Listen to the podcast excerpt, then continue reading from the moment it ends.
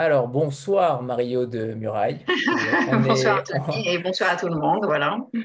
On est, on est ravis de vous avoir, euh, de vous avoir aujourd'hui, ce soir. Merci de nous avoir euh, consacré ce temps. Euh, on va peut-être commencer par vous présenter pour ceux qui ne, qui ne vous connaîtraient pas, mais ce qui est plutôt, à mon avis, une exception. comment êtes-vous devenu écrivain, Mario de Muraille? Euh, de famille, comme euh, le savent peut-être les gens qui sont là. Donc, j'ai une sœur qui est écrivain, qui est Moka, un frère qui est écrivain, j'ai un frère qui est compositeur de musique, j'ai une nièce qui est écrivain. Euh, là, j'essaie de faire écrire ma fille. Donc, voilà, je, je prépare la relève. Hein. donc, voilà, on est tombé dedans quand on était petit. Oui, bah là, je suis déjà ah là, c'est bizarre. Alors, il y a Christophe qui, se, qui veut. On l'a coupé. On lui a coupé le sifflet à Christophe. C'est oh mon Dieu. c'est dur. C'est dur. Elena, nous Donc, donc justement, Mariotte, par rapport à cela, pourquoi vous êtes-vous, euh, je sais que vous avez commencé par écrire pour des adultes, euh, vos deux premiers romans sont, sont, sont, pour des adultes, pourquoi avoir décidé de, euh, de vous inscrire dans une lignée jeunesse? Alors, la vérité, tiens, tu vas me le passer, j'ai mon mari qui est par derrière. Euh, voilà, ça, voilà, le petit cahier, voilà, que je montre régulièrement aux enfants, voilà, et qui va vous prouver que, que non, en fait, je suis pas, j'ai pas d'abord écrit euh, pour les adultes, mais j'ai d'abord écrit pour les enfants, étant moi-même enfant, mais c'était publié aux éditions Chanteclair, je ne sais pas si vous voyez. Et donc voilà, ça c'est voilà, ça c'est mes premiers écrits en fait, et c'est pour ma petite sœur. Donc, euh, vous voyez, c'est le numéro 3. Voilà, j'ai perdu les autres. Et c'était un franc 50. Donc, euh, en réalité, non, j'ai commencé en écrivant pour ma petite sœur. Donc, je me suis spontanément tournée vers un, public enfant. Euh, et puis, quand j'ai fait ma, ma thèse, c'était aussi sur la littérature de jeunesse. Et je peux vous dire qu'à la Sorbonne, ils ont ouvert des grands yeux parce qu'ils n'en avaient jamais entendu parler. Donc, mais on m'a laissé faire. Voilà.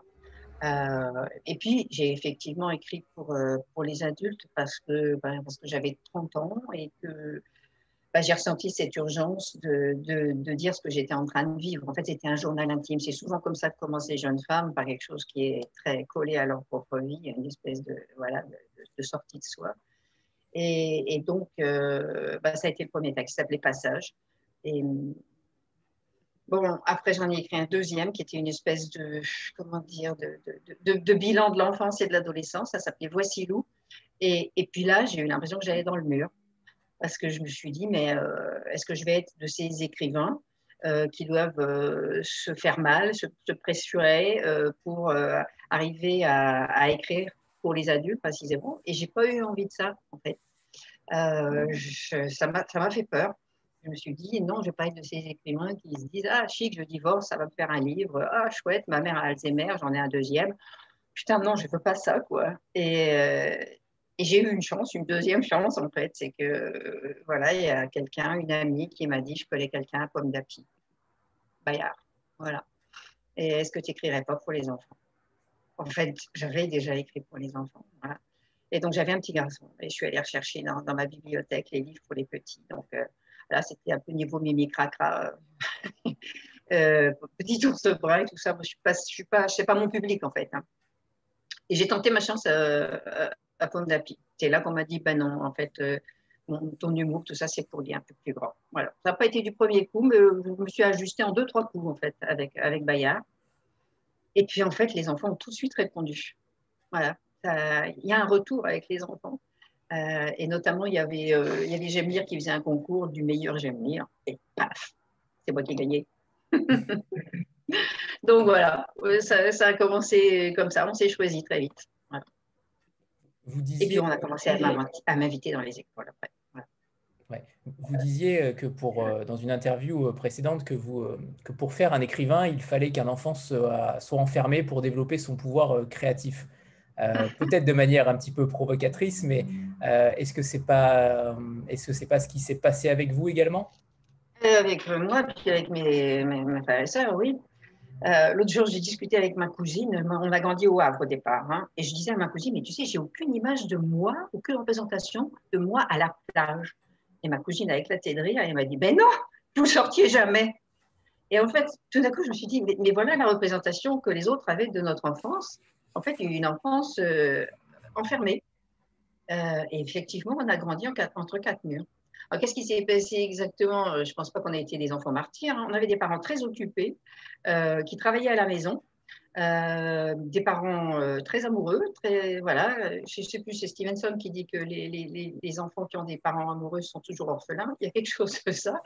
Et, euh, et donc, eh bien, nous, on vivait entre nous, les quatre. Je crois que maman, en plus, ça m'ennuyait tellement de, nous sortir. Vous savez, la, fameuse sortie des enfants et tout ça, tout ça l'embêtait en fait. Et, et puis, elle savait que les enfants ont un imaginaire. elle respectait le jeu. Dieu énormément. Donc, elle nous a laissé jouer ensemble euh, beaucoup. Euh, et effectivement, parfois j'ai dit sous forme de boutade, si vous voulez, des écrivains, enfermés dans un placard. On a beaucoup joué dans les placards, précisément. On jouait dans une penderie, on était enfermé dans un cachot, il fallait qu'on se sauve, ou on était sous, le lit, il fallait qu'on sorte d'un souterrain. En fait, on était entre les quatre murs et on les repoussait euh, avec notre imaginaire. On sortait de Paris, parce qu'après on est arrivé à Paris, on sortait de Paris une fois l'an, quand les parents avaient leurs vacances. Et le reste du temps, c'était bitume et béton et imagination. J'aimerais vous poser une question, Mario, notamment euh, sur la catégorisation de la littérature jeunesse. En réalité, je sais que certains adultes ne se dirigent pas forcément vers ce, rayon-là, euh, parce qu'ils considèrent peut-être que c'est euh, encore peut-être trop enfantin. Vous avez révolutionné la littérature jeunesse clairement avec vos livres est-ce qu'on ne devrait pas peut-être euh, arrêter de mettre des étiquettes sur certains livres Est-ce que vos romans peuvent être euh, destinés à tout le monde? Et justement, est-ce que vous avez une, envie que cela se développe davantage? Moi, je parle de romans tout public, hein, de romans familial. Donc, euh, effectivement, l'étiquette jeunesse, je l'ai d'abord revendiquée comme une espèce de fierté, un étendard. Je disais, je suis écrivain et j'ajoute l'étendard jeunesse. Euh, parce que je respecte ce public c'est le public qui m'a choisi et que j'ai choisi, donc je n'avais aucune raison de, le nier, ça. Euh, en plus, j'ai beaucoup écrit au départ pour les plus petits et c'est quand même une littérature très spécifique qui a des, a des contraintes linguistiques notamment. Euh, mais après, j'ai écrit pour les ados. Et c'est vrai que là, j'ai eu du mal à voir effectivement où était la frontière. Il me semble qu'il y, en a, y en a quand même une qui a, non pas des contraintes, mais des exigences particulières pour ce public. Mais après, effectivement, je me suis aperçue bah, que mes lecteurs, notamment, ils grandissaient avec moi. Donc, euh, je me suis retrouvée avec des lecteurs qui m'ont lu euh, dans le Hollandais sans peine et qui me lisent euh, avec Sauveur et Fils ou qui ont lu le livre que j'ai écrit récemment pour, pour les adultes en nous, beaucoup d'hommes respirent. En fait, ils ont, ils ont maintenant, ils ont 30 ans, ils ont 35 ans, ils ont des enfants, ils reviennent voir avec leurs enfants. Donc, ça a fait aussi exploser pour moi les, catégories. Je, je, le vois bien dans les salons du livre je parle du temps où ça existait, euh, bah, au début, bah, je regardais beaucoup mes lecteurs comme ça, et maintenant, je m'attrape des torticolis. C'est vrai qu'ils ont, ils ont beaucoup grandi, donc euh, il y, a, y, a, de tout, en fait. Et je vois, le, plus gai pour moi, c'est de voir arriver des familles, évidemment. C'est pour ça que je dis que c'est des romans tout publics, des romans familiaux. Delphine? Tu as recoupé ton micro, tu l'avais... Elle avait quelque chose à dire. Est-ce que c'est bon C'est bon. Euh, bonjour, enchantée. Bonjour euh, Delphine. Voilà. Dans vos livres, euh, on a l'impression qu'il n'y a pas de tabou et que vous n'infantilisez pas les enfants. Je pense que c'est aussi ce qui fait que ça leur plaît. Est-ce qu'il y a néanmoins des sujets sur lesquels vous n'osez pas écrire ou vous avez fait le choix de ne pas écrire? Il n'y a pas de choix pour le moment de ne pas écrire. Je, bon, il y a juste je sais que j'ai quelque part un dossier euh, que j'ai fait sur un sujet que je n'ai pas euh, utilisé. Donc, c'est sur la, prostitution des jeunes mineurs. Et euh, j'avais beaucoup réfléchi à ce personnage qui me plaisait beaucoup de Don Cesare Deserto, qui est un prêtre du sud de l'Italie, qui mettait à l'abri des jeunes filles pour qu'elles puissent dénoncer leur proxénète et même se mettait en danger. Et bah, il y avait de tout dans cette histoire-là. Mais à partir du moment où j'ai commencé à me plonger euh, dans les témoignages, dans les documents, etc., j'ai commencé à couler. Et je me suis dit, bon, alors là, j'ai pas encore les épaules. Et puis surtout, j'ai pas trouvé de lumière. Voilà. Euh, moi, je ne peux pas écrire si je ne peux pas espérer. Et là, bon, bah, je pouvais croire à Don Cesare del Deserto et à ce qu'il pouvait faire, mais le, sujet était c'était tellement déprimant, c'était tellement accablant pour moi, puis je le ressentais physiquement que moi je me suis dit, je vais. En plus, moi j'ai besoin de rire, enfin, j'arrivais pas à trouver la porte de sortie. Voilà. Donc ce sujet-là, il est là, il existe. Je sais qu'il y en a d'autres qui l'auront traité, hein, mais moi, ça m'atteignait trop. Voilà. Autrement, je pense que euh, la frontière s'est toujours repoussée au fur et à mesure que j'avançais. Je me suis dit, vraiment, vraiment, on peut tout, on peut tout dire, on peut tout leur dire. Est-ce que c'est par rapport à l'évolution de, de l'adolescence? Un adolescent d'aujourd'hui n'est évidemment pas le même qu'un adolescent il y a 30 ans. Euh, est-ce que justement, est-ce que vous vous êtes permis de, euh, de pouvoir tout dire à un adolescent aujourd'hui? Est-ce que ça c'eût été possible il y a quelques années? Ça dépend ce que vous appelez quelques années. Mais évidemment, si vous parler, par exemple, de, mon enfance, je leur dis souvent, je n'ai pas du tout eu votre enfance, j'en savais pas le quart du dixième, hein. je ne savais pas comment on fait l'amour et, j'avais quasiment l'âge de le faire. Donc, euh, c'est sûr qu'on euh, manque un peu d'informations, d'ouverture sur le monde. Euh, je, leur dis parfois, je dis pas que c'est mieux, je dis pas que c'est pire, hein. je dis que c'était différent, c'est comme ça, on a grandi différemment, j'étais beaucoup plus protégée, j'étais aussi beaucoup plus con. Mais bon, voilà, c'est comme ça. Moi, c'était mon enfance, c'était pas la vôtre. Euh, alors, c'est sûr que quand, je viens dans des cases, même chez les petits, hein, euh, c'est incroyable, effectivement, tout ce qu'ils entendent. Alors après, qu'est-ce qu'ils en comprennent euh, Voilà, c'est quelque chose que je viens vérifier aussi. De temps en temps, il faut poser un peu des questions. Mais quand on leur pose des questions, on est, on est surpris de la maturité des réponses je me suis amusée pendant un certain temps parce que j'avais des laryngites à répétition. Alors, je disais, j'allais dans les classes et je me disais, j'allais plutôt les faire causer, hein, comme le professeur qui, dans ces cas-là, a une cartouche qui est de faire une interro écrite. Euh, moi, j'en avais une autre qui était de leur demander, leur demander pas, par exemple, qu'est-ce que c'est que la famille, qu'est-ce que c'est que l'amour, qu'est-ce que c'est que euh, réussir, qu'est-ce que c'est? Je leur posais des questions et j'avais des réponses admirables, dont certaines se trouvent d'ailleurs dans Sauveur et Fils. Donc, euh, ces personnages-là que, que, je rencontre, que je croise, ils nourrissent énormément cette série. Eva? Bonsoir à tous et bonsoir Marie-Aude. Bonsoir Eva.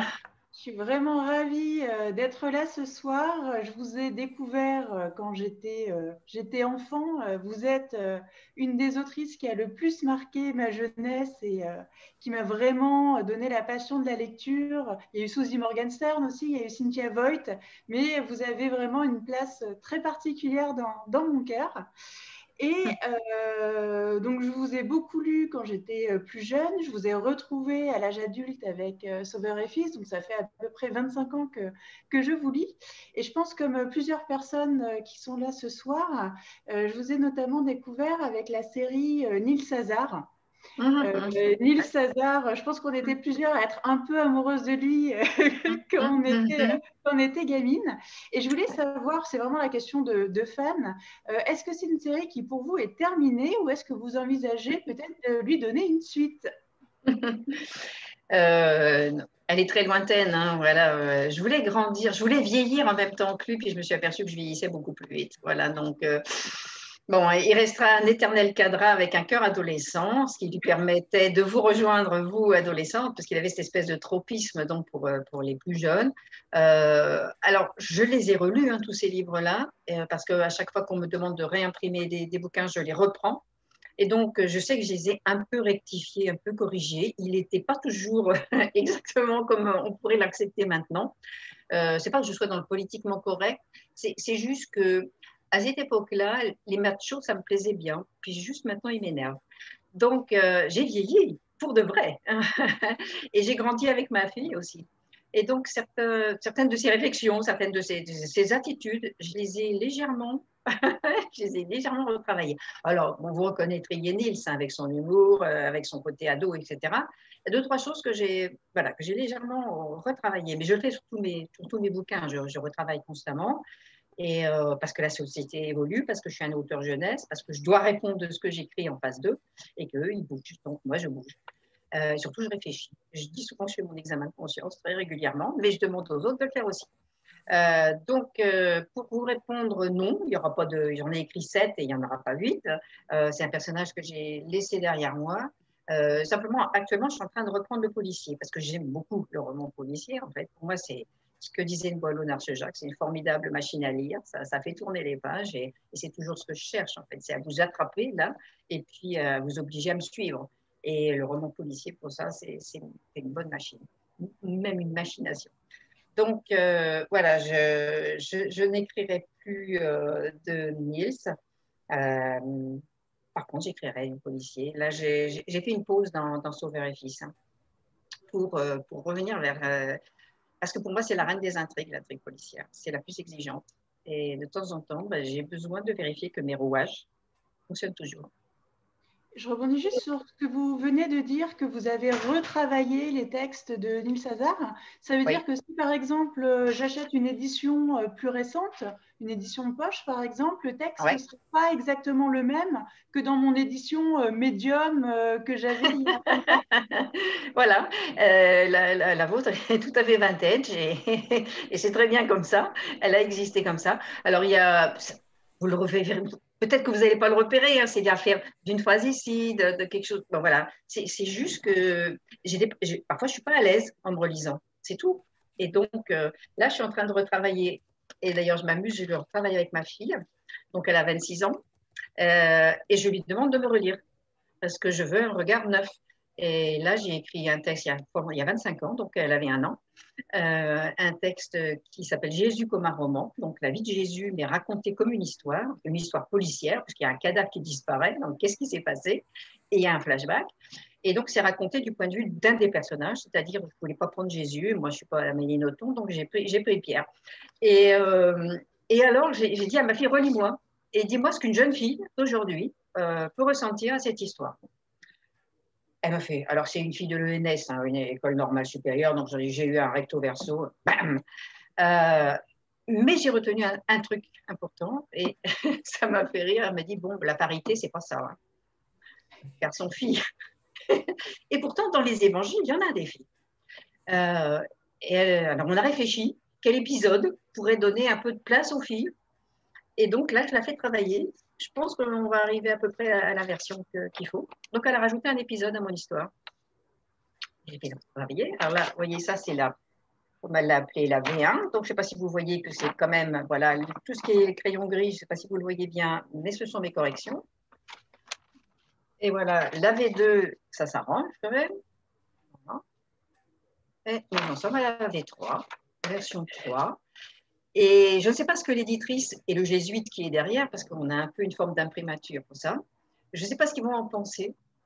Moi, je trouvais ça très rafraîchissant. Elle a choisi le passage euh, avec les deux sœurs dans les évangiles, qui s'appellent Marthe et Marie.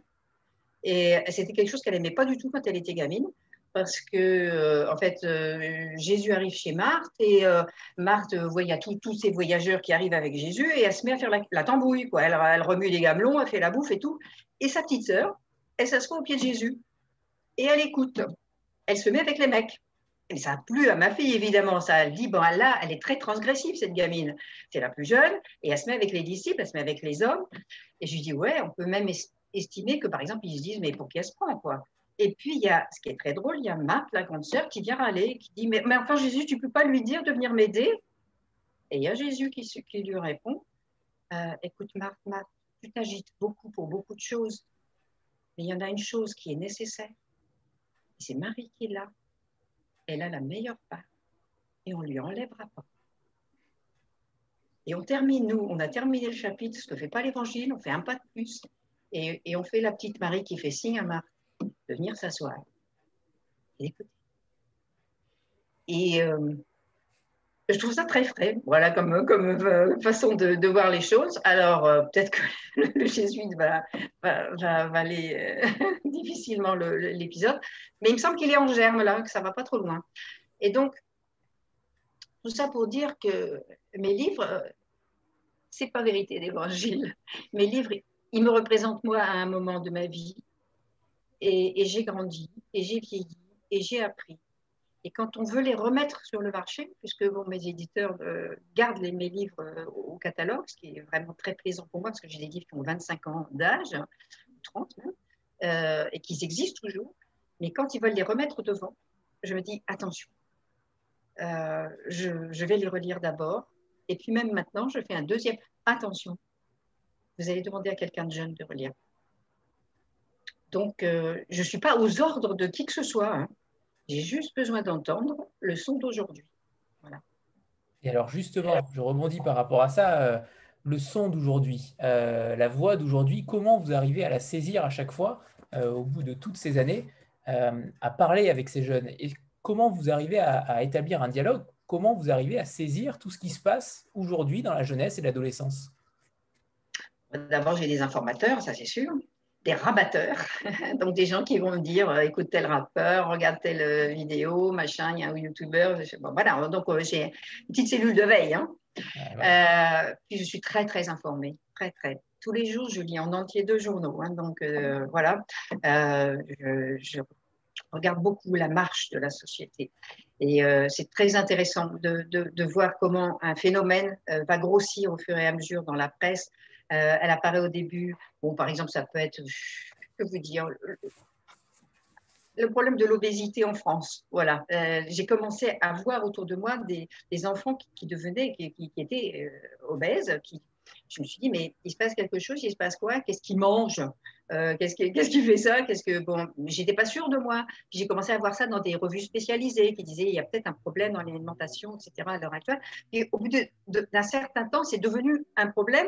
C'est-à-dire que c'est passé après dans les pages intérieures, puis c'est arrivé en, pleine page. C'est arrivé dans la presse régionale, ce qui est très très symptomatique. Hein, quand quelque chose arrive jusqu'à la presse régionale, euh, le, jour où j'ai vu le titre dans cette bête dans la République du Centre, euh, les jeunes malades du soda, ce qui était un, titre choc, je me suis dit, ah, on tient vraiment un sujet. J'ai la petite Blandine dans Sauveur et Fils, qui est une gamine qui ne bouffe que du sucre. Hein.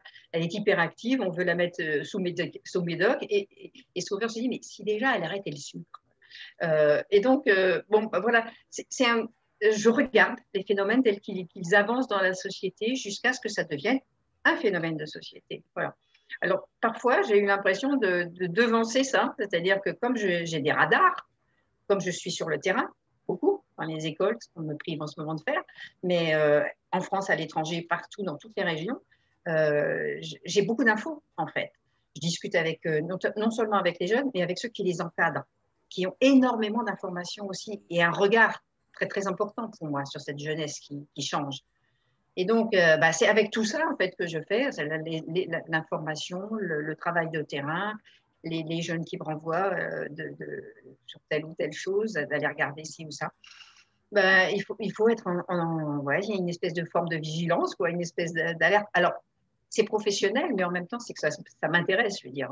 Je ne le fais pas contrainte et forcée. Hein. C'est que ce monde-là m'intéresse. Donc, euh, j'ai envie, j'ai pas envie de décrocher mon wagon. Voilà pour le moment. Je ne dis pas que je suis la loco, hein, ce n'est pas forcément moi qui mène le, train, mais, mais je n'ai pas envie de décrocher mon wagon. Ça m'intéresse, ce qui se passe. Et justement, cette, cette série, euh, qui est votre quatrième série, euh, si je ne m'abuse, euh, donc il y a six saisons, justement, pourquoi, pourquoi avoir voulu choisir ce, ce, sauveur, justement Est-ce que c'est, il y a une petite part de vous dans ce, dans ce sauveur-là? Est-ce que euh, vous êtes à l'écoute des jeunes? Donc, est-ce que véritablement, euh, comment est née cette série? Euh, et pourquoi l'avoir, pourquoi y avoir fait autant de tomes au final? Parce qu'à chaque fois, les jeunes m'ont rapporté des sujets. Je veux dire, il a suffi que je reçoive des gens, enfin, ma nièce, très précise, et puis une copine, une petite fille que je reçois depuis l'âge de 8 ans, elle en a 16 maintenant. Il a suffi que je les reçoive pendant une des vacances, pendant 15 jours. Mais j'avais le tome 6, je veux dire, je, me dis arrêtez de m'en fournir, quoi. C'est tout, quoi. Juste, il suffit de discuter comme ça et, c'est fou. J'ai les personnages, j'ai les situations, j'ai les dialogues, j'ai les thèmes, j'ai tout, quoi. Donc, euh, bah, je pourrais arrêter, mais je peux continuer. Je veux dire, c'est un peu stoppé encore. Il suffit d'être à l'écoute et effectivement, euh, les personnages, pop, ils sortent. Donc, euh, alors oui, Sauveur, est-ce que c'est moi C'est quelqu'un qui écoute certainement. C'est quelqu'un qui. Euh, ma fille m'a fait. D'ailleurs, l'autre jour, elle a un copain qui dit toujours il n'est pas dans le jugement. Elle n'est pas dans le jugement. J'adore cette phrase, je vais la ressortir. Il n'est pas, est un sauveur, il n'est pas dans le jugement. Voilà. On parlait de Jésus tout à l'heure. Ne jugez pas et vous ne serez pas jugés. C'est lui qui n'était pas dans le jugement. Donc, on en a fait tout à fait autre chose, hein, on est OK. Mais euh, voilà, ne pas être dans le jugement, ça, c'est sauveur. Et être dans l'écoute. C'est difficile en réalité. Euh, et puis, bon, euh, sauveur, c'est aussi quelqu'un qui essaie de sauver les autres parce qu'il parce qu'il ne peut pas grand-chose pour lui. Hein, et en ça, je, me reconnais un peu aussi. Voilà. Ça s'appelle le syndrome du sauveur. C'est répertorié en psychologie. Donc, euh, c'est les gens qui effectivement vont. c'est les médecins, c'est les infirmières, c'est les psys, c'est beaucoup de gens en fait qui, préfèrent sauver les autres euh, quand ils font bien leur taf, bien sûr, hein, quand ils sont vraiment charismatiques, parce que peut-être euh, euh, ils n'envisagent pas de se sauver eux-mêmes. Enzo? Alors, c'est pas Enzo hein, que, à qui je m'adresse, mais c'est le nom qui est marqué. C'est une femme qui va intervenir. Et on ne t'entend pas, on t'entend pas, il faut allumer le micro. Il faut cliquer sur le petit microphone. Et ouais. Tout en bas, tout en bas à gauche. Voilà, super. Bonjour. Bonjour à tous. Enzo, c'est ça Non, alors c'est pas Enzo, c'est Mathilde. Mathilde, ok. J'ai pris le pseudo de, mon fils qui fait des zooms régulièrement. Euh, c'est Mathilde de Maths ce livre. Voilà. Ok, ok, bonjour. Alors, enchantée, je suis super émue de, vous rencontrer, sincèrement. J'espère que mes mots vont pouvoir sortir aisément parce que je suis très émue. Euh, je vous ai euh, rencontré, moi, par Sauveur. Euh, ça va faire deux ans, donc c'est tout récent. Euh, grâce à ma cousine qui travaille euh, dans une médiathèque où on mmh. devait vous accueillir, je crois, au mois d'avril pendant le confinement. Voilà. Ah, et, ce qui est rigolo, c'est que dans ma famille, on vous lit de 10 ans jusqu'à 87 ans parce que ma grand-mère est, fan de Sauveur. voilà. Alors, pour être honnête, je ne serais pas allée vers vos livres à cause des couvertures.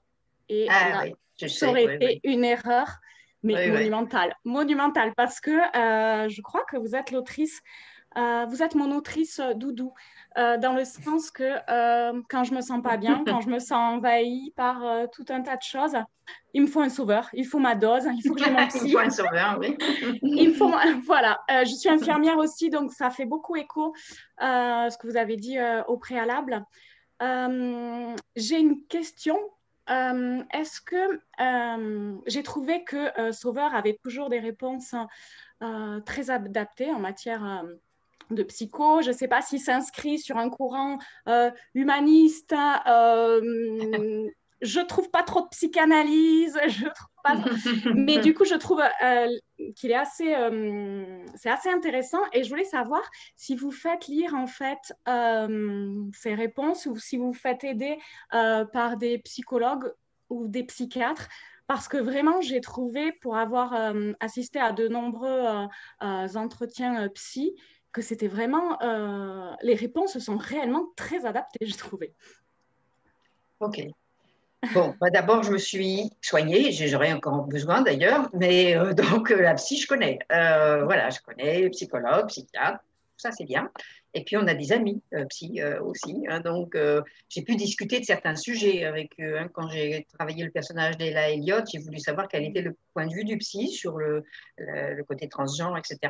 Donc voilà, je discute avec eux. Puis alors, je me suis avalée, mais des livres et des livres et des livres de psy, mais pas pour écrire Sauveur, mais juste parce que moi, euh, si je dois faire pousser un géranium, il me faut tous les livres sur la botanique, et si j'ai un enfant, il faut tous les livres sur les enfants.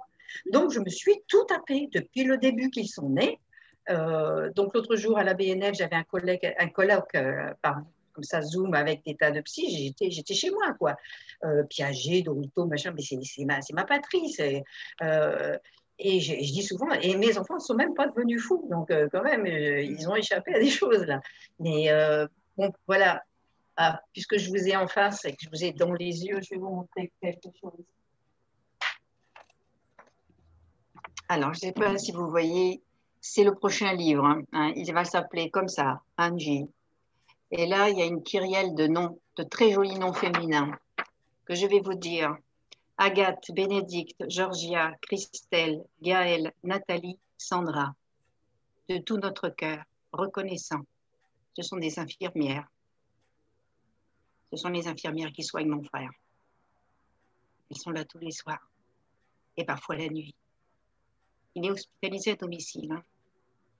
Et, et je ne veux pas le cacher, ça. Je veux que ça se sache. Je, je, veux qu'on sache ce que vous faites pour nous. Les applaudissements aux fenêtres, ça ne suffit pas.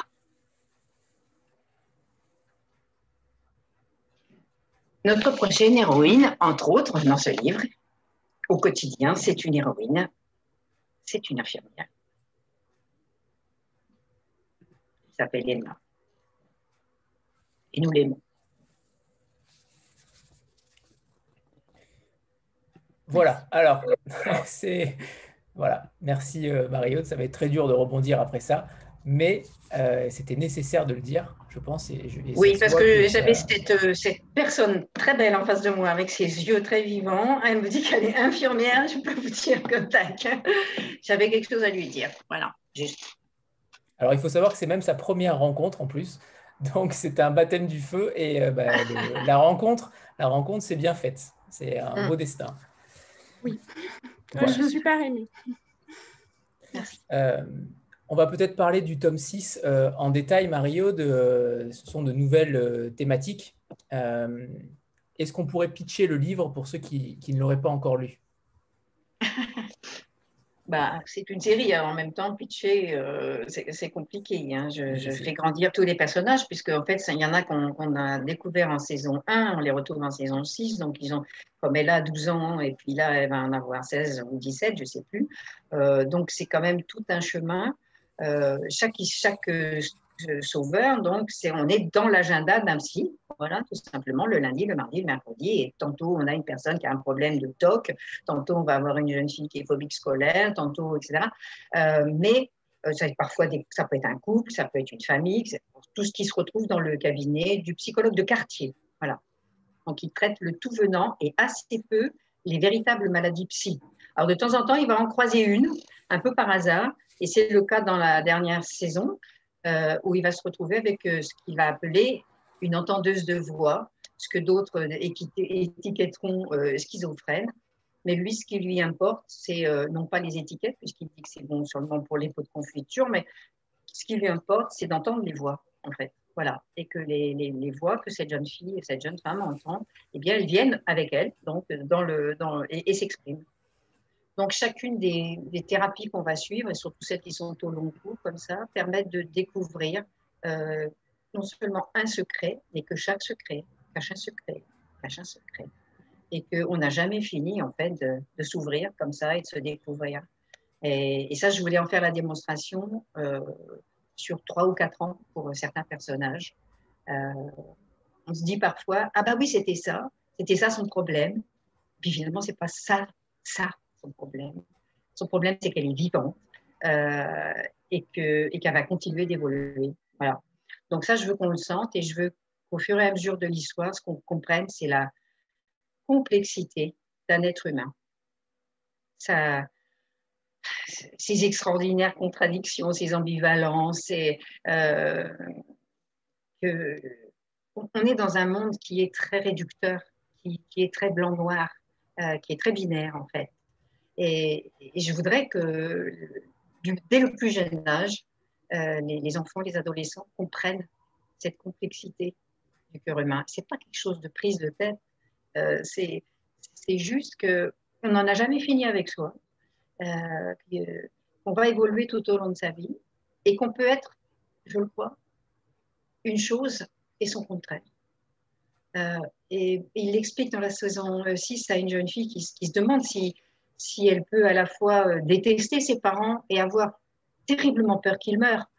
Et bon, il lui dit, bah oui, on peut aimer une, rose pour son parfum, la détester pour ses épines.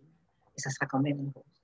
Donc euh, voilà, c'est important notamment de reconnaître ça en soi, l'ambivalence de nos sentiments. Quand on est une mère de famille, euh, avec un bébé par exemple, on peut parfois non plus pouvoir, ne plus le supporter, se poser la question du pourquoi on l'a fait naître, et puis la, seconde d'après, mais on s'ouvrirait le ventre pour lui, on le sait très bien. Je veux dire, on est tout ça. Donc, euh, euh, il ne faut pas essayer de, se simplifier, ni simplifier sa vie, ni simplifier ce qu'on est. Euh, il, faut, accepter que, nous soyons des gens complexes, ambivalents, imprévisibles, capables de tout, du meilleur du pire. Il faut, vraiment l'accepter en soi. moi, je suis fatiguée des gens qui donnent des leçons. Euh, il y en a beaucoup sur Internet. je suis fatiguée des chevaliers blancs, je les appelle comme ça. regardez-vous. C'est pour ça que quand je fais mon examen de conscience, et je, tout le temps sur mes textes, sur moi, et je, reconnais des erreurs et je me dis, je vais corriger ça. Mais, je demande aux autres, vous, en tant que lecteur, hein, faites aussi votre examen avant de porter ces jugements à l'emporte-pièce sur, sur, sur, ce que vous disiez, sur ce que sont les autres, sur ce qu'ils viennent de dire, interrogez-vous un tout petit peu, prenez un tout petit temps de recul. Interrogez-vous un peu sur vous. Voilà, faites votre examen de conscience. Donc, euh, voilà. Moi, c'est en permanence. Hein. Euh, là, j'ai encore rayé des choses, même, même dans ce texte que je suis en train d'écrire, enfin, Angie qui va sortir, là, je demande à être relu et relu et relu, et je, bon, bah, de temps en temps, on, pointe un truc, on, dit euh, mais, ça, tu crois, tu es sûr? J'y réfléchi honnêtement, euh, même si ça blesse, et je me dis non, j'ai eu tort, bah, j'enlève. Simplement, il faut aussi admettre que bah, je vais laisser passer des scories parce que je suis humaine. Voilà, comme disait la comtesse de Ségur, étant homme, euh, voilà, au sens là, je suis faillible. Donc, effectivement, dans mes livres, dans ma vie, dans mes propos, vous allez trouver des choses critiquables, des choses amendables, mais des choses parfois qui sont là, qui sont imprimées. Euh, je le reconnais d'avance, je veux dire, euh, nous sommes faillibles, auteurs, ok? Mais toi, lecteur, c'est pour ça que je, demande que vous ayez un peu d'honnêteté tous. Euh, et de, de, modestie dans vos jugements, de réfléchissez un petit peu Oui, vous êtes dans le jugement beaucoup. Alors parfois, voilà, ça peut faire, ça peut faire mal. Donc euh, voilà, je pense à un ami actuellement qui s'est fait désinguer sur Internet. Bon voilà, c'est tellement facile, c'est tellement facile. Tout est critiquable je ne sais plus qui avait dit euh, cherchez le ridicule en toutes choses et vous le trouverez. C'est facile. Cherchez la critique en toutes choses, vous la trouverez. N'importe quelle, n'importe quelle personne, n'importe quel monde. Voilà. Mais une fois qu'on l'a dit, il faut le faire. Il faut, faut, faut, faut, être honnête et dire ben, on est pareil, on est de la même pâte humaine, on est, on est, on est fait pareil, on est, on est faillible, on est. Voilà. Donc, euh, soyons moins dans le jugement, alors, pour reprendre la phrase de ce garçon qui est bien. Christophe? Euh, Bonjour. Bonjour.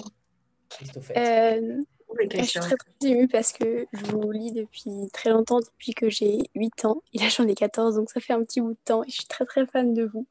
Ok. Oui. Mais sauf qu'on ne vous voit pas. On verra que votre nom, c'est ça? Euh, oui, parce que bon, je suis encore euh, mineure. mineure, donc euh, mes parents ne sont pas trop d'accord. D'accord, d'accord. Et je voulais vous remercier déjà parce que c'est vous qui m'avez donné envie de, de lire d'abord et d'écrire surtout. Super. L'écriture, c'est très important pour moi parce que c'est ma passion. Mm-hmm. Et je voulais vous demander si comment vous faites quand vous écrivez, si vous prévoyez par exemple euh, vos chapitres très à l'avance, si vous faites un plan détaillé ou euh, si vous, écrivez plutôt comme ça vous vient Alors, je ne sais pas comment tu fais, toi. Oh bah, moi, je n'ai pas vraiment de technique, je suis un peu à l'arrache. À l'arrache, ok.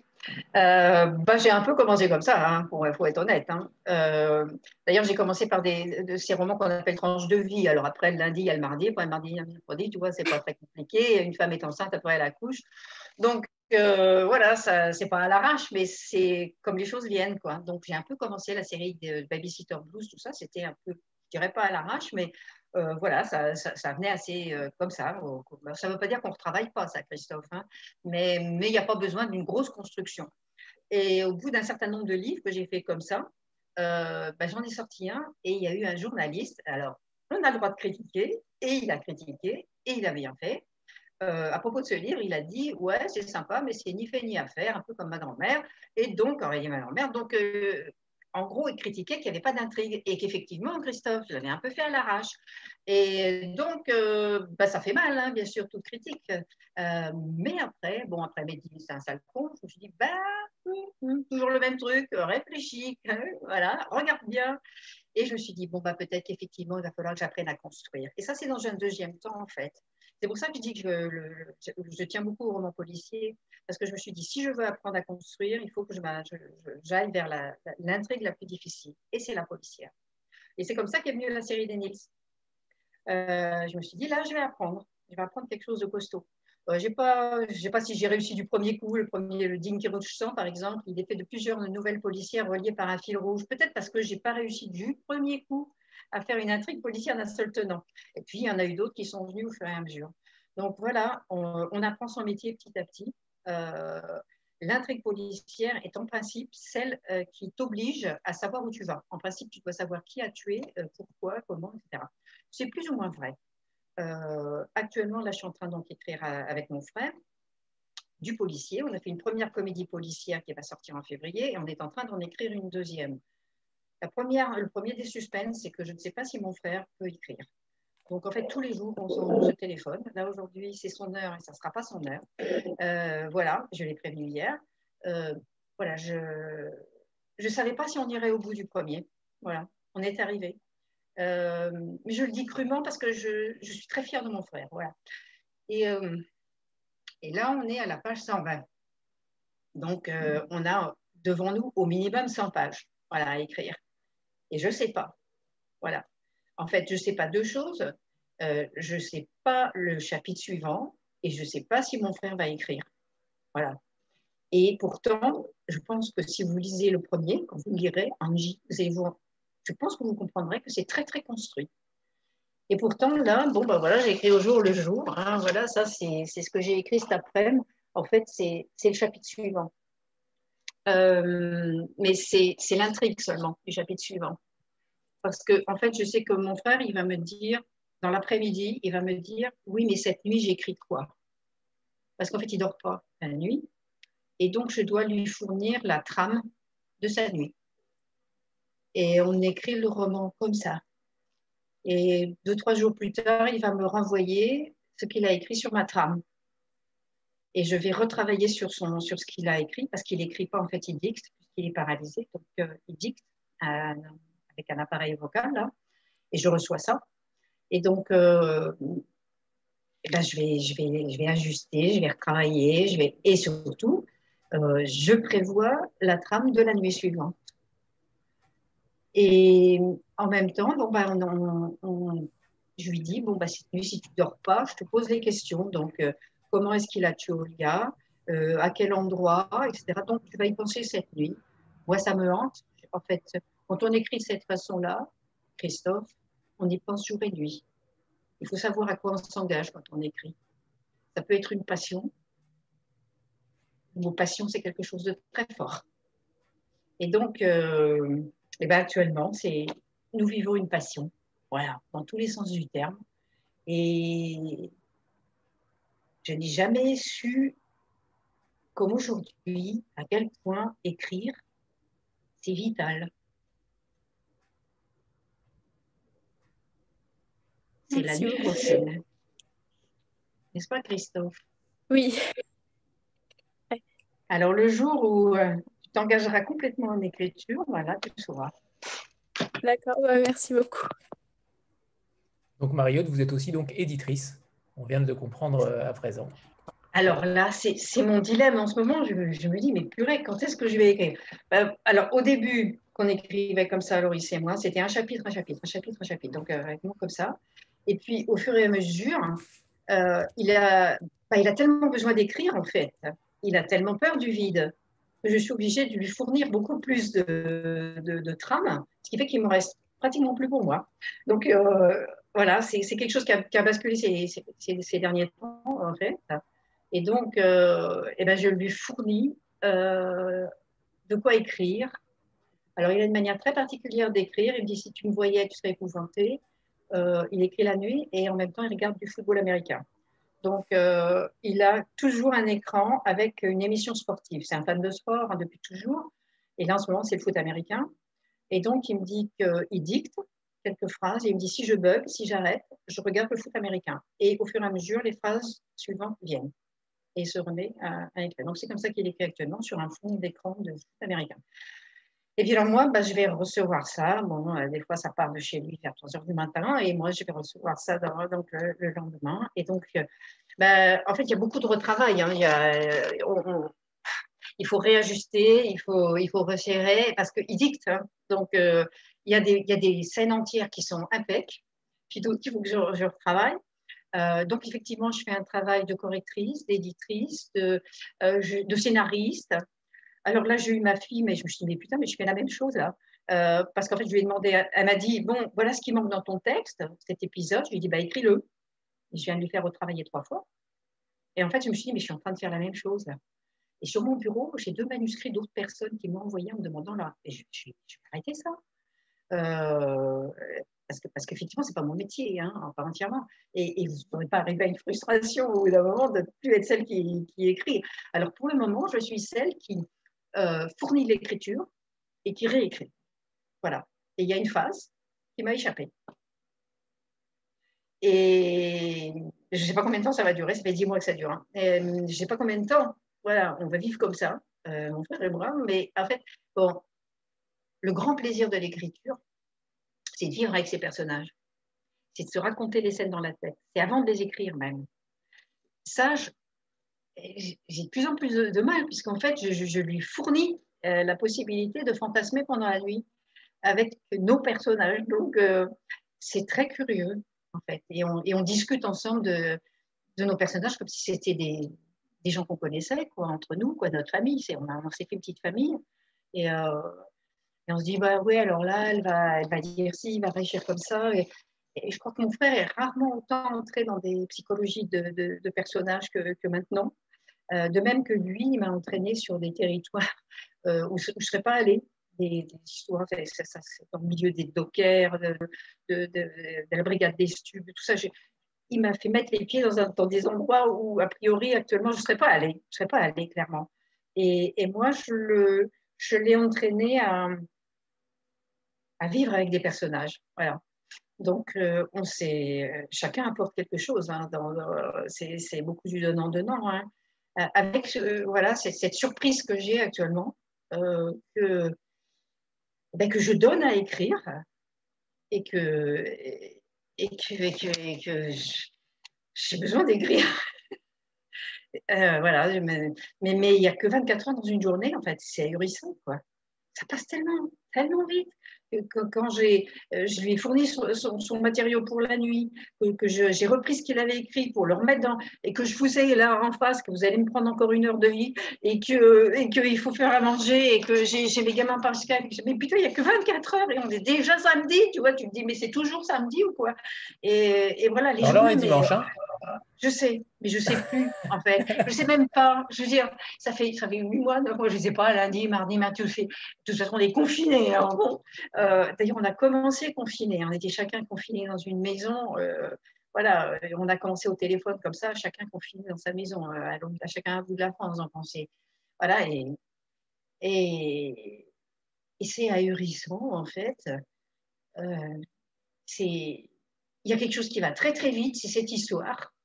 J'ai jamais écrit aussi vite. Euh, parce qu'on écrit à deux, bien évidemment. Alors, euh, j'ai à peine le temps de nous retourner qu'il y a déjà un chapitre. Donc, euh, on a écrit le premier livre. Mais je dis à mon frère, mais, une personne en bonne santé, elle n'écrit pas à ta vitesse. Hein. Et puis, même des fois, je râle, je dis, mais arrête de faire la course en tête, alors qu'il ne peut plus bouger, quoi. Et, mais je veux que vous sachiez que c'est possible. On a besoin de modèles. Avant de commencer avec mon frère, j'ai pensé à Stephen Hawking. Ce qu'il a fait dans le domaine de la science, c'est possible dans le domaine de l'imaginaire. Ce que je veux qu'on prouve, c'est qu'avec l'aide des autres, parce qu'il y a sa femme, il y a ses filles, il y a les infirmières, euh, avec l'aide des autres, des femmes, on peut dépasser des limites. il est sous morphine actuellement. Et il y a deux jours, j'ai reçu un chapitre de lui et je lui ai dit, mais comment tu peux écrire quelque chose de drôle? Il m'a répondu, pourquoi pas?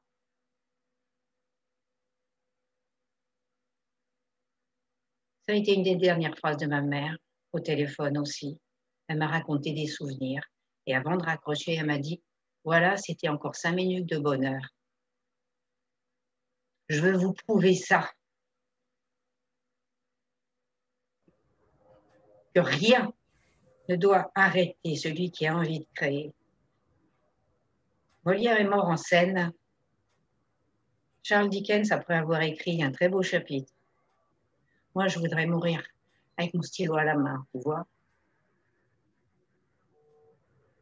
Et c'est ça que je veux pour mon frère, c'est protéger cette dignité qu'on a, quel que soit son état. La dignité d'être humain.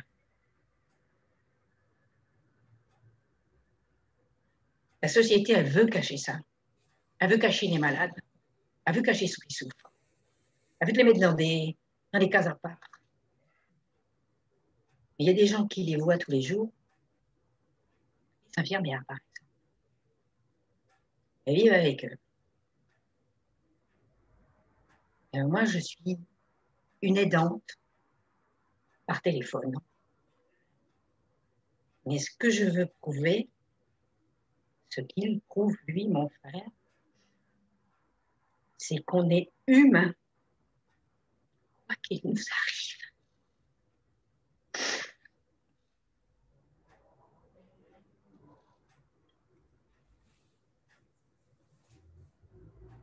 Et moi, j'ai vu faire aussi dans les hôpitaux. J'ai vu les gens traités comme des objets. Et ça, faut refuser.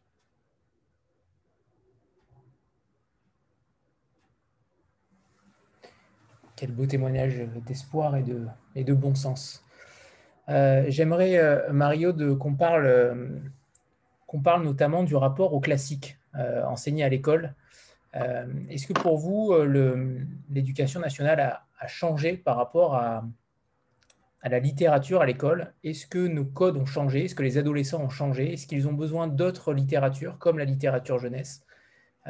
C'est de plus en plus le cas, mais peut-être avec un petit peu plus de, de puissance. Euh, j'aimerais avoir votre avis là-dessus. Sur quoi? Sur les classiques? Oui, sur les classiques. J'en lis en ce moment.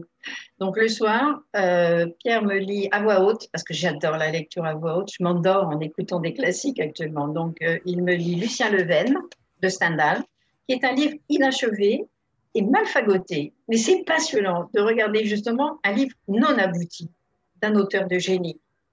Euh, donc voilà, il me lit ça. Et puis, euh, bah, quand il n'est pas disponible, je lis. Je demande beaucoup de livres lus, hein, tous ceux qui peuvent m'en envoyer, tout ça. Donc, en ce moment, j'écoute Le Neveu de Rameau, voilà, de Diderot. avant, j'ai lu, j'ai écouté lire La prisonnière de Proust, lu par des grands noms par des, grands acteurs. Les noms m'échappent parce que tout m'échappe tout le temps tout de suite, mais c'est pas grave. Lu par des grands acteurs de la comédie française notamment. Euh, ces textes-là, je pense que tout le monde peut les entendre, hein, franchement. Euh, voilà. Bon, ça m'endort. Hein. Je, m'endors en écoutant euh, Diderot, lu à voix haute comme ça. c'est un, grand luxe. Hein. j'ai une montagne aussi comme ça dans les oreilles. Je vais avoir Rousseau dans les oreilles. Bah oui, il y a d'autres façons de faire passer les, classiques à l'heure actuelle. Le livre lu est une des façons. Euh, et toutes les formes d'adaptation. Bon, donc les livres abrégés, bien sûr, les bandes dessinées, les films, les, podcasts, ce que vous voulez. Je veux dire, ces, ces livres, ça, ça résiste hein, quand même. Hein. Euh, pas tous, hein. on a des surprises. Hein. Il y a des livres qui nous sont vraiment tombés des mains. Pierre et moi, on a commencé, puis on s'est dit, non, on peut plus ça. Donc, y a, ça dépend quel classique. Tout, tout n'est pas je veux dire, ça, tout n'a pas résisté au temps. Voilà. Donc, euh, mais, mais il y en a, euh, je veux dire, c'est une nourriture pour les vivants. Voilà, vraiment.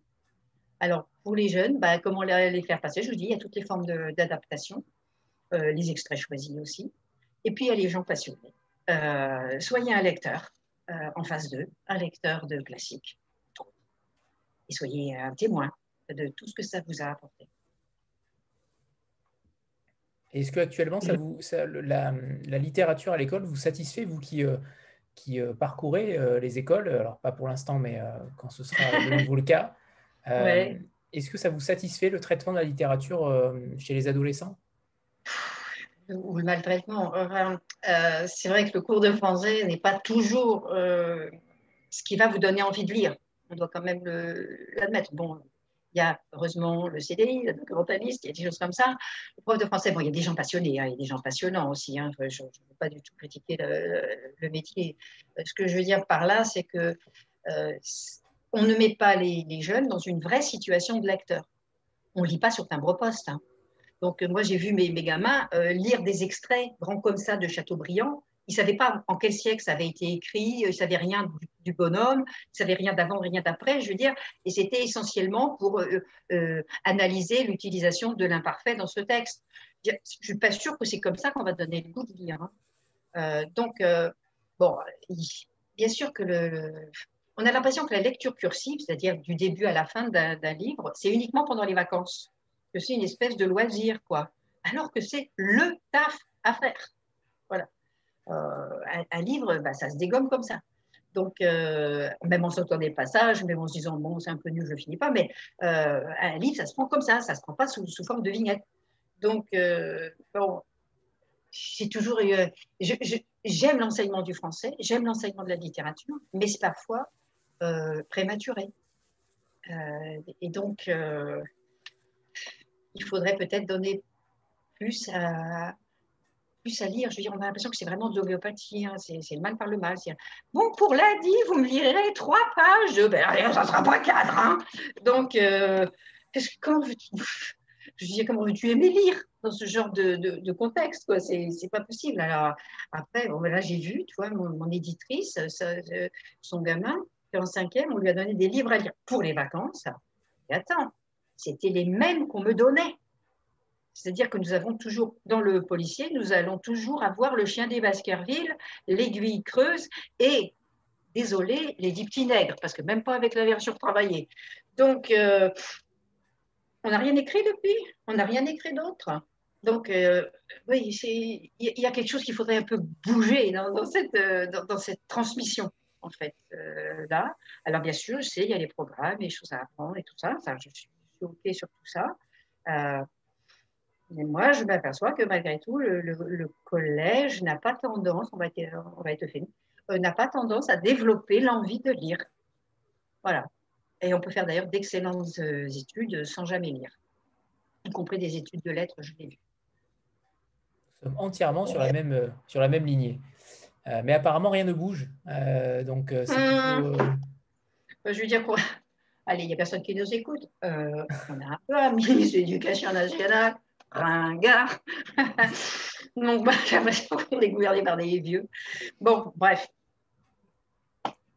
en fait, j'ai rien contre les vieux en plus. Mais là, je veux dire, là, je trouve, je, me dis, mais je sais pas, offrir les fables de La Fontaine au CM2 en cadeau de, vacances, là, il n'y avait rien de mieux. Euh, j'aime La Fontaine, mais c'est pas urgent en CM2, par exemple, tu vois, corbeau sur l'arbre perché. On pouvait trouver autre chose, quoi. Mais en fait, il n'a pas l'air d'être au courant ce n'est pas le seul. Hein. Ça fait des, années que ça dure, hein, pourrait-on dire. Bah, disons qu'il y a même eu une régression. Hein. Je pense qu'il y avait eu une ouverture, parce que moi j'avais comme 30 ans de, que je me paye comme ça, donc euh, je, suis quand même vue. Quoi. Il y a eu on a eu une ouverture dans, euh, dans les programmes notamment. Bon, alors les profs, ils se débrouillent, hein. ils arrivent à trouver des thématiques. Euh, il y a une thématique, par exemple, dire l'amour. Alors là, ram, on peut mettre de, la littérature jeunesse, quoi. Mais bon, ils, ils bidouillent. Hein. Il faut faire gaffe parfois. Je ne sais pas si c'est encore comme ça, mais moi, j'ai vu des, profs saqués par un inspecteur hein, parce qu'ils utilisaient de la littérature jeunesse en classe. Hein. Donc, euh, il y a des périodes où c'est autorisé, puis après, ça se referme, ça devient un peu un produit de contrebande. Euh, en ce moment, euh, j'ai quand même l'impression qu'il y a un retour donc, sur les classiques, mais toujours les mêmes, toujours enseignés de la même façon. J'ai pas vu que ça donnait envie de lire. Mathilde Ton micro, Voilà. Alors moi, c'est juste pour rebondir par rapport à ça. Euh, je ne sais pas si on voit, simple. si. Alors, mon fils, euh, quand il était en cinquième, il y a deux ans, a eu une prof de français formidable qui leur a fait lire simple, en fait. Ah, Donc, il leur a fait lire ce livre et qui leur a demandé d'écrire une petite suite pour ce personnage. Et chaque élève, euh, du coup, a décidé de faire sa petite histoire. Et elle a uh-huh. décidé de le publier. Euh, dans le petit journal du collège avec l'histoire de chacun. Ils ont eu droit à une petite conférence de presse où chacun en parlait. Ouais, et du coup, c'était une super euh, mise en avant euh, par rapport à ce livre parce que du coup, nous, parents, ça nous a aussi obligés à le lire, à le ah, faire lire ah. aux grands-parents et à tout le monde. Et, euh, et j'ai trouvé ça formidable et je ne pensais pas d'ailleurs qu'on puisse lire justement de la littérature jeunesse au collège en cinquième. Et c'est impressionnant ce que ça leur a hum, ouvert euh, l'esprit vers d'autres lectures, justement, parce que euh, c'est vrai que les classiques les rebutent un peu, ils n'arrivent pas à les lire en entier, ils lisent surtout quelques petits passages. Et là, ils étaient fiers de dire qu'ils avaient pu lire un livre en entier. En entier, bah oui. Bah voilà. l'exploit. Bon, bah, de fait, là, j'ai sur mon ordinateur, je viens de recevoir euh, des mails de, de cinquième, d'élèves de, cinquième qui me posent tout un tas de questions. Ils ont fait tout un taf sur ça. Je vais leur répondre par une vidéo parce que c'est le plus vivant.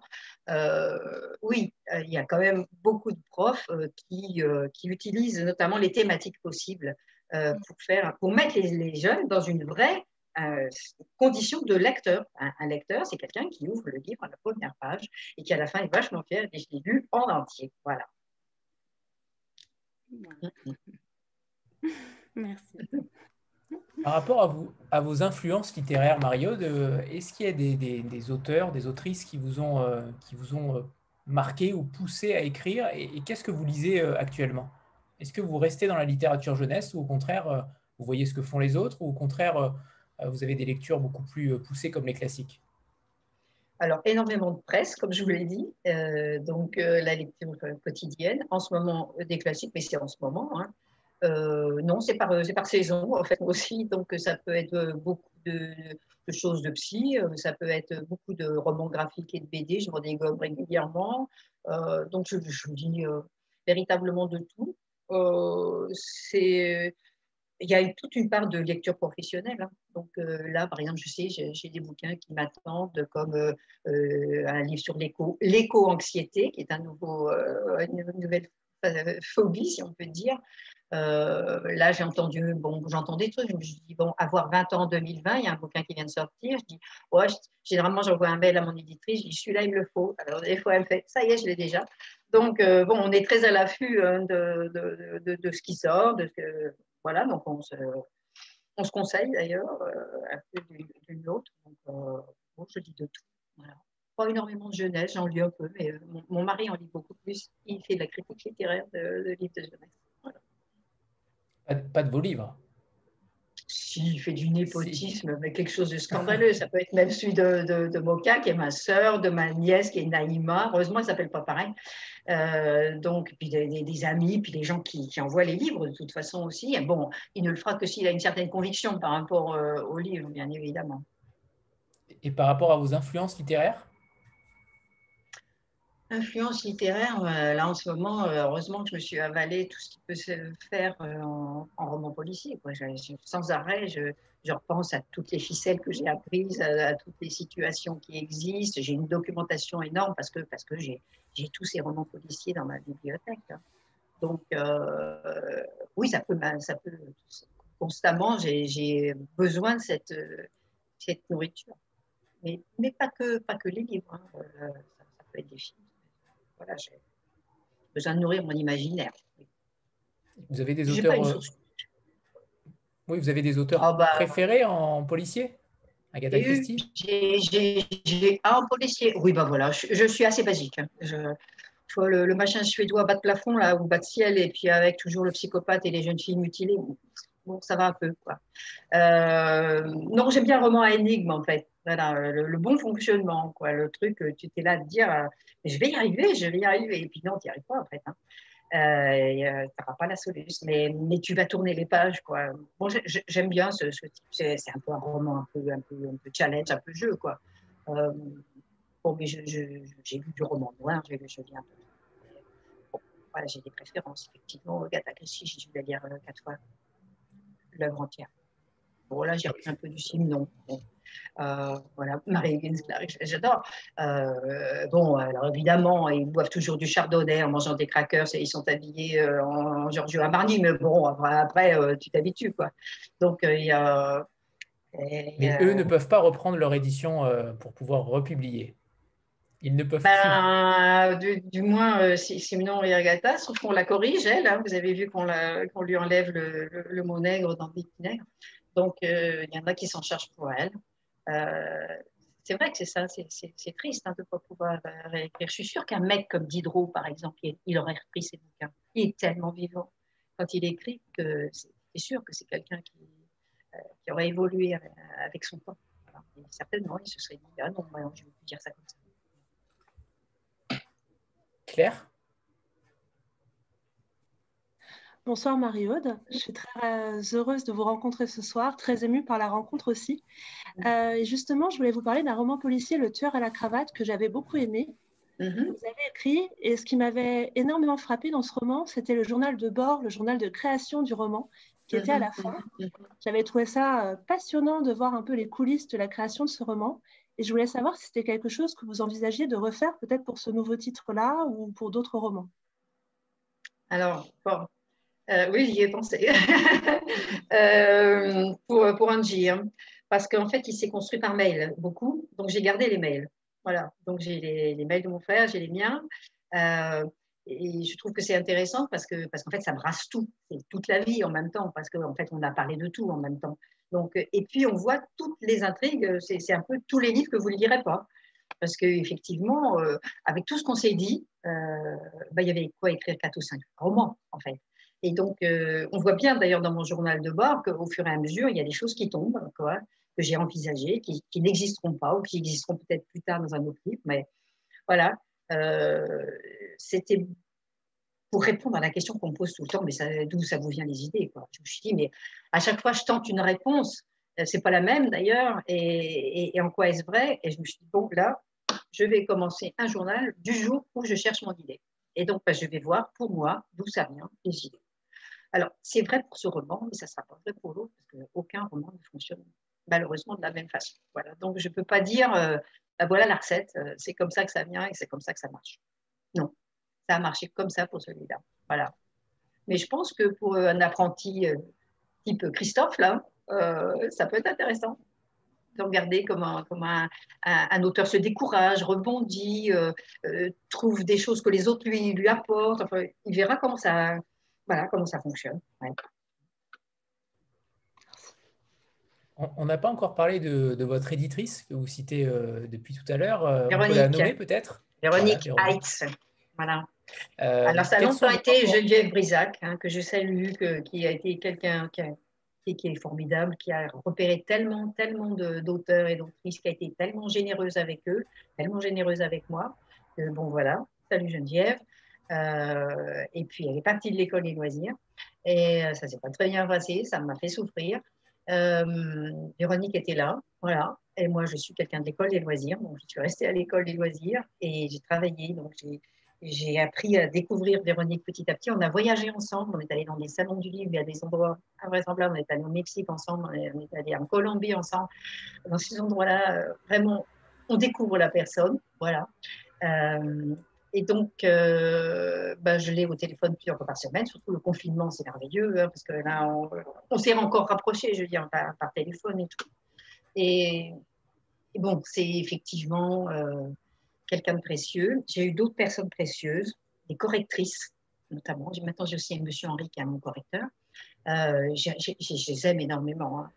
J'ai une correctrice à virgule en ce moment qui me fatigue, qui me fatigue, mais euh, elle me fait réfléchir sur l'art et la manière d'utiliser la virgule. Des fois, on proteste, Véronique et moi. Euh, mais, bon, ce sont des gens qui ont euh, parfois des tocs, mais surtout beaucoup de connaissances et, un amour de la langue. Et ce qui est merveilleux, ben, j'ai eu une Sophie à un moment qui, mais, elle me connaissait. Et donc, elle travaillait dans le sens de mon texte. Euh, c'est pas quelqu'un qui, vient vous dire à ta place, j'aurais fait. Et jamais ça. Elle se met jamais à la place de l'auteur. Elle se met dans mon texte pour améliorer mon texte. Et ça, ça a énormément fait pour, euh, m'aider à, abaisser mes défenses. Parce que comme tous les auteurs, euh, je suis à vif. les, remarques, on, les prend parfois comme des critiques et tout de suite comme des souffrances. on est très vite sur la défensive, etc et justement des, correcteurs et des correctrices, des éditeurs des éditrices de cette euh, envergure, de cette nature, de cette sensibilité-là, ils vous aident énormément euh, à, arrêter d'être sur la défensive. Euh, ils ne vous veulent pas de mal, en fait. Ils veulent le meilleur pour ton texte. Donc, ils travaillent avec toi. Alors, ça ne veut pas dire qu'ils ont raison. Hein. Mais ce que ça veut dire, c'est qu'ils ne cherchent pas à te nuire. Voilà. Donc, trouver des gens de cette qualité-là, et j'en ai eu sur mon, chemin, bah, c'est formidable. Un correcteur, ce n'est pas quelqu'un qui vous rajoute un S, hein, même si là, effectivement, à 80, il en, fait, il en fallait un. Euh, on s'est regardé, Véronique et par téléphone, on s'est oups, voilà, merci la correctrice. Et donc, euh, bon, c'est juste ça, quoi, mais, mais, mais c'est pas ça, un, vrai correcteur, une vraie correctrice. Monsieur Henri, là, il a, été inestimable pour Olivier, parce qu'il a râlé à la fin. Euh, parce qu'il avait une frustration de lecteur. C'est ça, c'est bon d'avoir des gens qui vous lisent avant la publication et qui vous expriment euh, ce qu'ils ressentent comme lecteur. Et, il a dit, bon, bah ok, pour l'intrigue policière, ouais, c'est réglé. Mais enfin, euh, pour Alice, la pauvre, on ne sait pas, et puis si, et puis ça. Puis je me suis dit, mais, il a raison, monsieur Henri. il faut que je laisse une fin ouverte. Et puis surtout, il faut qu'on continue, mon frère et moi. Donc, je, s'il y a un deuxième roman, monsieur Henri, on te le doit. Un correcteur, c'est rare les auteurs qui citent les correcteurs. Alors euh, bravo Mariotte parce qu'ils sont bien rares. Euh, et Véronique d'ailleurs, je viens de voir qui est euh, parmi nous. Hein. ah super. Voilà, donc justement par rapport à ça, par rapport à votre travail toutes les deux, toutes les deux après toutes ces années d'écriture, après tous ces romans, vous avez publié plus de 90 je crois, est-ce que, quels sont vos rapports encore d'écriture par rapport à votre éditrice? Est-ce que véritablement elle est euh, elle vous accompagne totalement dans le texte en faisant énormément de corrections, ou au contraire, euh, après toute cette expérience, elle vous laisse plutôt libre euh, par rapport à, votre écriture Libre, bien sûr. Mais bon, là, c'est particulier parce que je, lui envoie même en cours d'écriture ce que je n'ai jamais fait. J'ai toujours préservé mon livre jusqu'au bout, mon manuscrit jusqu'au bout, mais ce qui fait que je flippais encore plus au moment de la remise, parce que je ne suis pas du tout quelqu'un d'assuré. Donc, euh, j'ai toujours peur que, que ça ne convienne pas, que ce ne soit pas ça, etc. Et donc, euh, je prenais un gros risque en, ne remettant que le produit fini. Mais là, j'en prends un autre qui est, qui est, terrible, qui est de me faire casser en route. Quoi. Et donc, mais ça, Véronique, elle le sait, donc elle n'a pas me casser, bien sûr. Euh, mais elle est, bon, c'est quelqu'un qui, au contraire, vous assure, mais vous assure aussi du fait que s'il y a un problème, elle vous le dira. Alors, la même chose, elle ne va pas me dire à ta place, non, mais à sa place de lectrice, elle va me dire, là, il me semble que, tu vois, le personnage, j'aurais bien aimé, c'est son on va parler de ressenti. C'est son ressenti, mais c'est aussi son expérience euh, de lectrice euh, qui m'est précieuse. Parce que, comme je dis toujours, je ne suis pas ma lectrice. Je ne peux pas me lire. Si, si on pouvait réellement se lire, croyez-vous qu'il y a des gens qui me confient des manuscrits, mais même des gens chevronnés qui me confient des manuscrits euh, avec un air de satisfaction, puis tu lis, puis tu dis, mais ils ne se sont pas lus, parce qu'ils se seraient aperçus que c'était nul. Donc, en fait, les gens s'aveuglent. Dès que tu écris, tu te crèves les yeux. Tu es trop content. C'est l'enfant qui a fait caca dans son pot. trop content. Donc, s'il n'y a pas en face de toi quelqu'un qui va t'aider à, à, lire ce que tu as écrit, tu vas publier de la merde. C'est le reproche que je fais à l'autopublication, ou à l'auto-édition c'est qu'il va manquer, à moins qu'on se fournisse en lecteur critique, hein, mais il va manquer tous ces barrages. Euh, ça ne peut pas passer du, de, mon cahier au bouquin, c'est pas possible. Euh, il va falloir qu'il y ait tous ces, tous ces gens qui, qui, vont faire oh, oh stop Et donc, bon, je reprends, je reprends, je reprends. Et après, ben, bien sûr, c'est quelque chose que j'intègre, évidemment, qu'il faut retravailler et retravailler. Euh, un texte, voilà, 20 fois sur le métier, remettez votre ouvrage, gna gna gna. Ben, il avait raison, Boileau. C'est comme ça que ça fait. C'est comme ça que ça se fait. Va voir les brouillons des, grands écrivains. La nature, comme disent les profs, trop contents de le montrer aux gamins. Ils sont contents quand je leur montre mon cahier. Regardez, elle fait beaucoup de rature. Ils sont contents. Eh bien, je peux vous dire, je peux les léguer à la postérité, mes cahiers. Ça, c'est vrai, ils sont naturels. Et, et, et, ça suffit pas. Je veux dire, euh, sur un écran, sur l'ordinateur, il y, a la V1, la V2, la V3. Ma, soeur, ma, ma, fille, elle vient de voir, là, ça ne va pas sortir comme ça, ça ne va pas être tout bon tout de suite, ma chérie. Non, euh, mais elle le sait. Hein. mais, mais, voilà, mais on le sait, mais en tant qu'écrivain, euh, c'est parfois dur à, admettre. On, en souffre encore de, de, euh, de s'apercevoir que, avec toute l'expérience qu'on a, voilà, avec tes 90 bouquins, etc., mais tu peux encore te planter, quoi. Euh, sur un personnage, sur une trame, sur, sur, une, mais sur le livre entier, sur, tu peux encore te planter. Et je compte, bien évidemment, sur l'éditeur, sur l'éditrice, sur Véronique. oh On va se relire. Donc, voilà. Je, c'est dangereux les liens d'amitié euh, dans la profession. Euh, il faut que je puisse compter sur le fait que euh, quand elle me relit, c'est pas ma copine, mais c'est la meilleure amie de mon texte. et si elle voit que ça va pas, elle va me le dire. Et je pense pas que ça va nuire à notre amitié. Plein de lucidité. J'avais peut-être une dernière question, Mario, par rapport euh, au fait que ben, c'est la traduction ce soir, euh, il n'y a que des femmes. Euh, est-ce que véritablement la littérature Anthony, tu te sens seul peut-être Un petit peu, mais ça ne me gêne pas. Il y avait Christophe. Hein. oui, mais je crois qu'il était une fille.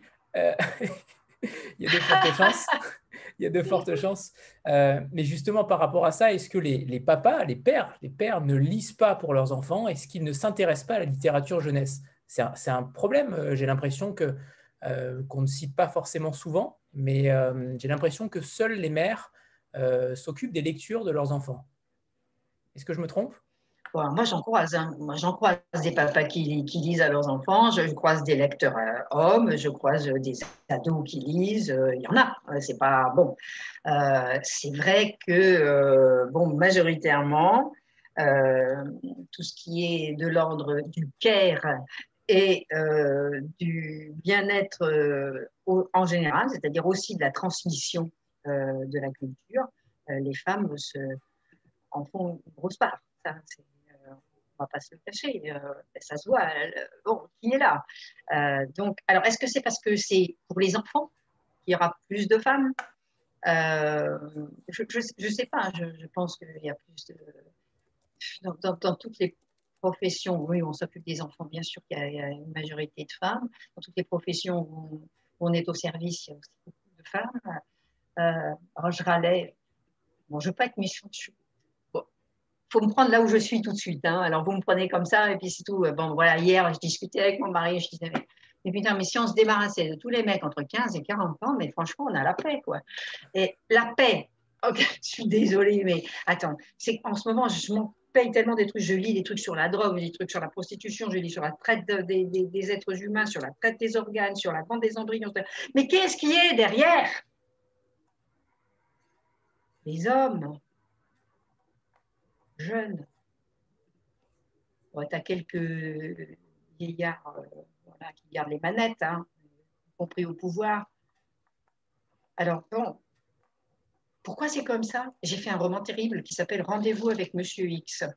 C'est un roman avec Nils Hazard. C'est le dernier que j'ai écrit.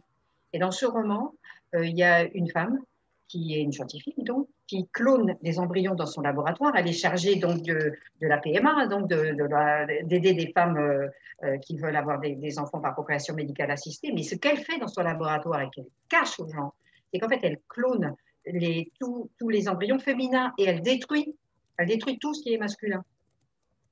Et en fait, son, ambition, voilà, c'est de, faire en sorte qu'il n'y ait plus que des femmes qui soient mises au monde. Et il y a un grand réquisitoire dans Rendez-vous avec Monsieur X. Et elle, et elle dit, en face de Niels, elle, dit tout ce que font les hommes dans la tranche d'âge que je viens d'indiquer. Euh, ben, les, violeurs, les assassins, les mafieux, et, elle fait une espèce de réquisitoire. Niels, il s'en prend plein la tronche. et, mais en fait, dans ce roman, il y a un moment de revirement où en fait, cette, cette femme euh, qui veut purger l'humanité de cette partie, elle va s'associer au pire, c'est-à-dire un homme effectivement d'une trentaine d'années qui, est un, qui est un bandit et qui va l'aider à faire son projet, ce qui fait qu'elle va s'associer à un monstre. Et, euh, et je cite la phrase de, de Pascal que j'aime beaucoup, que j'avais affichée sur mon bureau quand j'avais 14-15 ans, donc je pense que ça disait déjà quelque chose pour moi. Et cette phrase dit que euh, qui veut faire l'ange fait la bête. Voilà.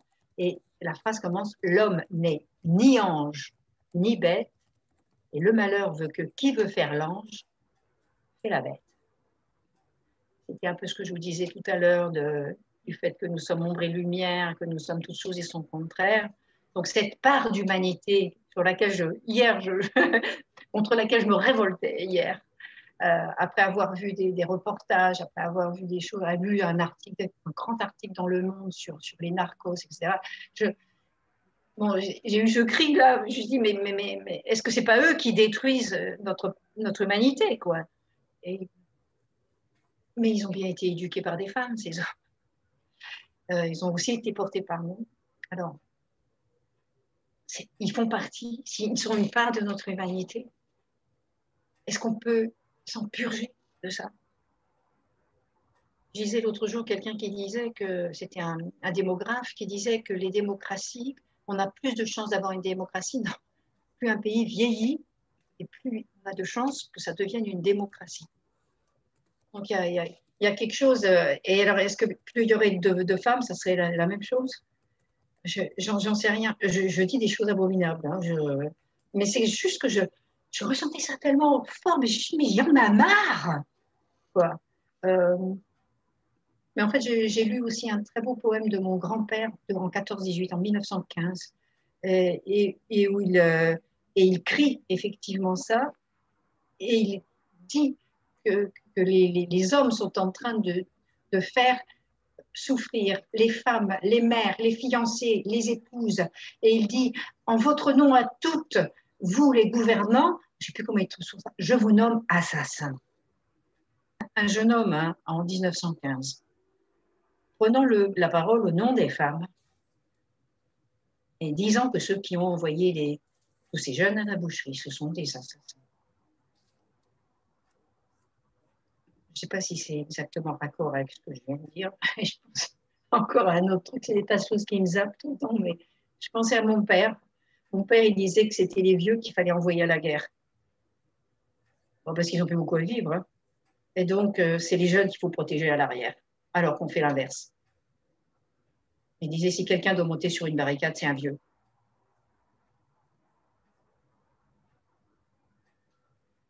Très bien. Je, pensais, que vous alliez attaquer les, euh, académiciens, euh, les vieux académiciens qui disent. Est-ce qu'ils monteraient sur une barricade? Et ils monteraient peut-être sur une barricade pour défendre la langue française, c'est tout. bon.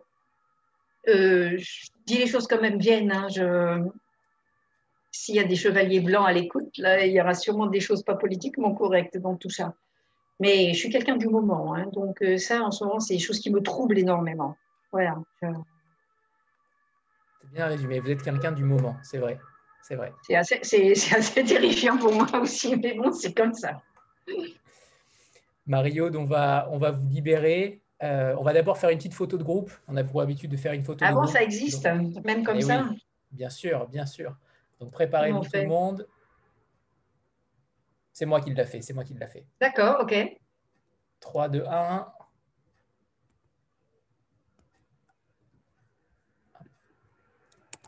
C'est bon, super. Merci Mario pour ce moment. Euh, embrassez votre frère pour nous également. Merci Nous espérons, nous espérons que, ce prochain roman soit, soit merveilleux. En tout cas, dans la façon d'écrire, euh, il l'est clairement. Euh, alors, merci infiniment, Mario, pour ce temps que vous nous avez consacré. Et puis, on va passer à Marie de Pléchin. Embrassez-la, embrassez-la. Elle est là, elle est là. Elle est là, déjà, Marie. Merci beaucoup, Marie-Aude. Ciao, ciao. Salut. Au revoir. Au revoir. Merci beaucoup.